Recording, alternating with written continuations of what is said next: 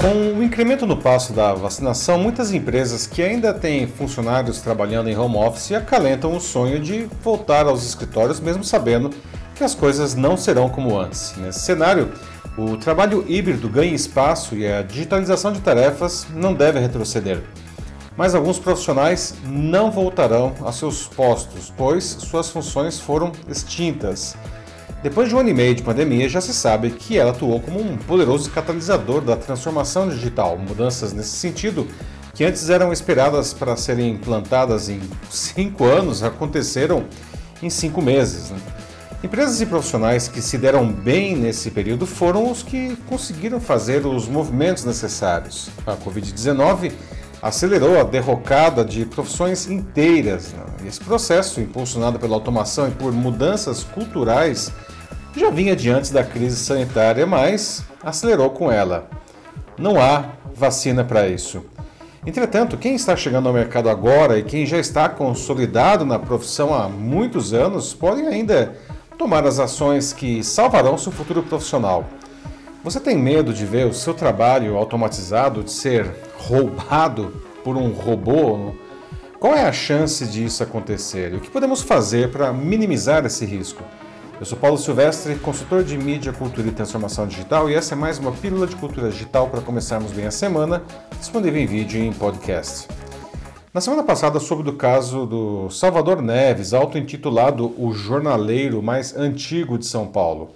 Dono da Banca Estadão, que fica no viaduto 9 de julho, aqui no centro da cidade, ele está se aposentando aos 85 anos, 64 dos quais dedicados ao ofício.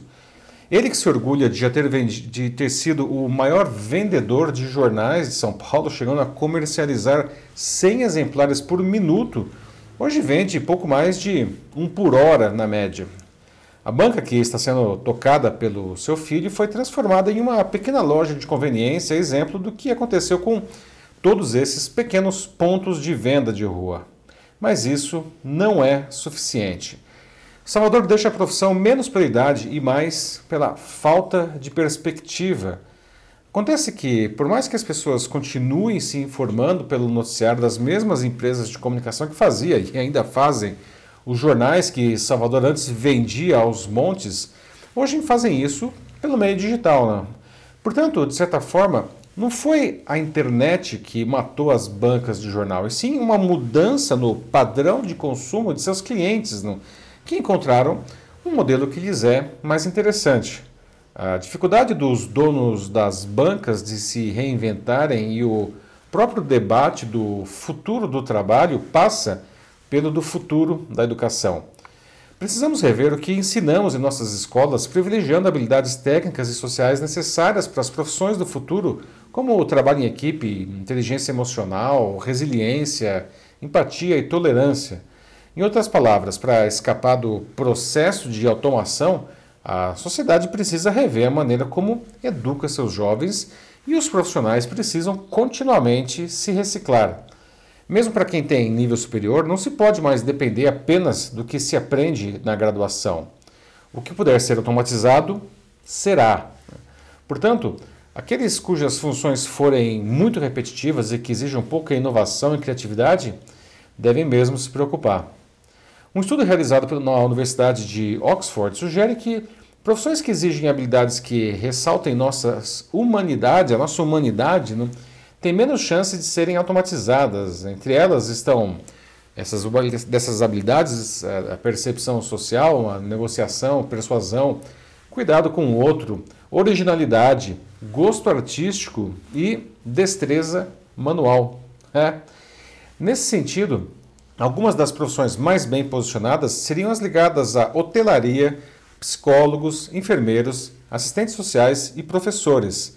Na outra ponta, entre as profissões mais ameaçadas estão telemarketing, digitadores e caixas de banco.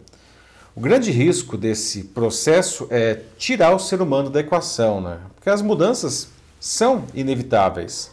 Se, por um lado, o avanço tecnológico deve trazer grandes benefícios para a nossa vida, por outro, ele pode gerar um excedente de mão de obra cujas qualificações não sirvam mais para essa nova realidade. E isso é algo que deve acontecer em um horizonte de poucos anos. Não? O Brasil já passa por uma situação dramática no nível de emprego. Temos hoje cerca de 15 milhões de desempregados e mais de 6 milhões de desalentados, que são aqueles que já desistiram de procurar emprego. Além disso, há 33 milhões de pessoas que, apesar de estarem trabalhando, se sentem subaproveitadas, ou seja, poderiam e gostariam de produzir mais e melhor. O grande problema é que começaremos a ver pessoas de uma nova categoria, a dos inempregáveis, não? aquelas cujas habilidades, mesmo aprendidas em uma faculdade, já não servem para nenhuma profissão. Cursos ultrapassados e falta de reciclagem profissional aumentam o risco de criar uma grande massa que não será capaz de exercitar qualquer trabalho. Não? Os otimistas afirmam que profissionais que perderem seu trabalho para automação serão reaproveitados em outras funções. O problema é que essas tarefas tendem a ser pouco qualificadas, o que amplia a chance de serem novamente substituídos por outros sistemas depois de algum tempo. Né? As chamadas profissões do futuro, não, que estimulam a nossa imaginação, exigem, por outro lado, pessoas que estejam continuamente aprendendo, que inovem e corram riscos, não, prontas para transformar o próprio trabalho em algo novo. Nesse sentido, paradoxalmente, algumas dessas atividades futuristas já existem há muito, muito tempo, não? como professores e médicos. Mas, obviamente, elas só poderão ser exercidas por profissionais que abracem maneiras totalmente inovadoras de fazer o que sempre fizeram. Quem insistir em métodos consagrados será lentamente colocado para fora do mercado. Outra coisa que todos nós temos que ter em mente é que precisamos incorporar habilidades de outras áreas. Os profissionais mais valorizados precisam cada vez mais dominar habilidades, por exemplo, da área de exatas, né, como raciocínio lógico, análise de dados, entendimento de sistemas e estatística, assim como também de humanidades, como comunicação, pensamento crítico, trabalho em equipe e empatia. As empresas devem entender que tem uma função essencial nisso, até mesmo para ensinar e reciclar seus profissionais, especialmente quando as escolas demoram a reagir e criar cursos que atendam a essas demandas. Não? O retorno é óbvio. Não? Em janeiro, o relatório Brand Finance indicou as marcas mais valiosas do mundo: Apple, Amazon, Google, Microsoft, Samsung, Walmart, Facebook, ICBC, Verizon e WeChat. Apenas duas não são da área de tecnologia. E nas 500 maiores, há só duas brasileiras. O Itaú, que ocupa o lugar 387, e o Banco do Brasil na posição 492. Nossas marcas mais valiosas são de setores muito conservadores ou então que estão ligadas não, a commodities, né, o que é, aliás, emblemático isso daí. Não? A gente precisa investir em profissões cujas tarefas não possam ser descritas e controladas por algum tipo de programa de computador. E devemos entender que o conhecimento envelhece, não? Por isso, temos que estar sempre estudando e essa ação é inegociável. Vivemos em tempos exponenciais, isso é ótimo para o desenvolvimento de toda a sociedade. Mas eles nos desafiam a fazer de um jeito diferente o que já existe ou criar algo completamente novo. Não dá mais para se agarrar a fórmulas consagradas.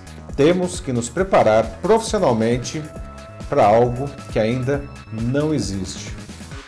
É isso aí, meus amigos. Você já pensou quais são os riscos de ver a sua profissão automatizada, de ter um robô ocupando o seu emprego? E como que a sua empresa está nesse cenário de inovação acelerada? Se você acha que precisa de ajuda para se reposicionar como profissional ou como negócio, mande uma mensagem para mim, eu ajudo você. Eu sou Paulo Silvestre, consultor de mídia, cultura e transformação digital. Um fraternal abraço. Tchau.